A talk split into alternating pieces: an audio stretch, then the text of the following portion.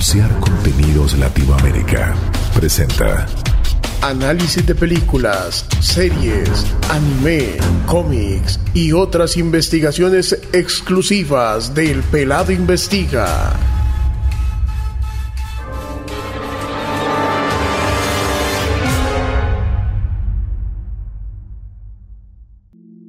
En el análisis que hice sobre la serie Maldita, conocimos a uno de sus personajes protagónicos, Merlín. Bueno, uno de los tantos Merlín que el cine y la televisión nos mostró, alejado de la leyenda artúrica, pero el cómic tampoco se quedó atrás.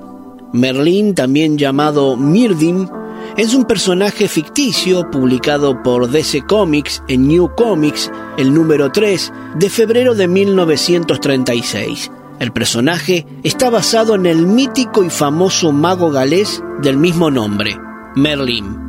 La primera versión moderna de Berlín está vinculada a su aparición en el cómics The Demon, el volumen 1 de septiembre de 1972. En esta serie Merlín convoca al demonio Etrigan para combatir a Morgana. Etrigan el demonio es un antihéroe ficticio que tuvo su primera aparición en el cómics The Demon en agosto de 1972, publicado por DC Comics y creado por Jack Kirby. Etrigan fue convocado por el mago Merlín como último recurso de la defensa de Camelot en contra de la malvada bruja Morgana Le Fay. Cuando percibió que el reino caería y evitar que el libro de la eternidad cayera en manos de la hechicera, el mago arrasó el castillo él mismo, haciendo que el ejército opresor huyera.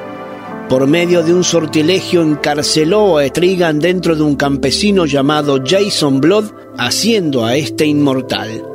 El demonio es liberado por primera vez cuando Jason Blood recita un poema que se encuentra inscripto sobre una lápida debajo del castillo Branek.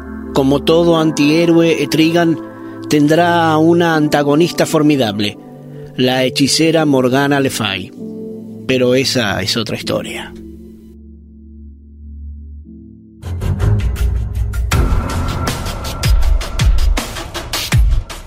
Anunciar Contenidos Latinoamérica presentó Análisis de películas, series, anime, cómics y otras investigaciones exclusivas del Pelado Investiga.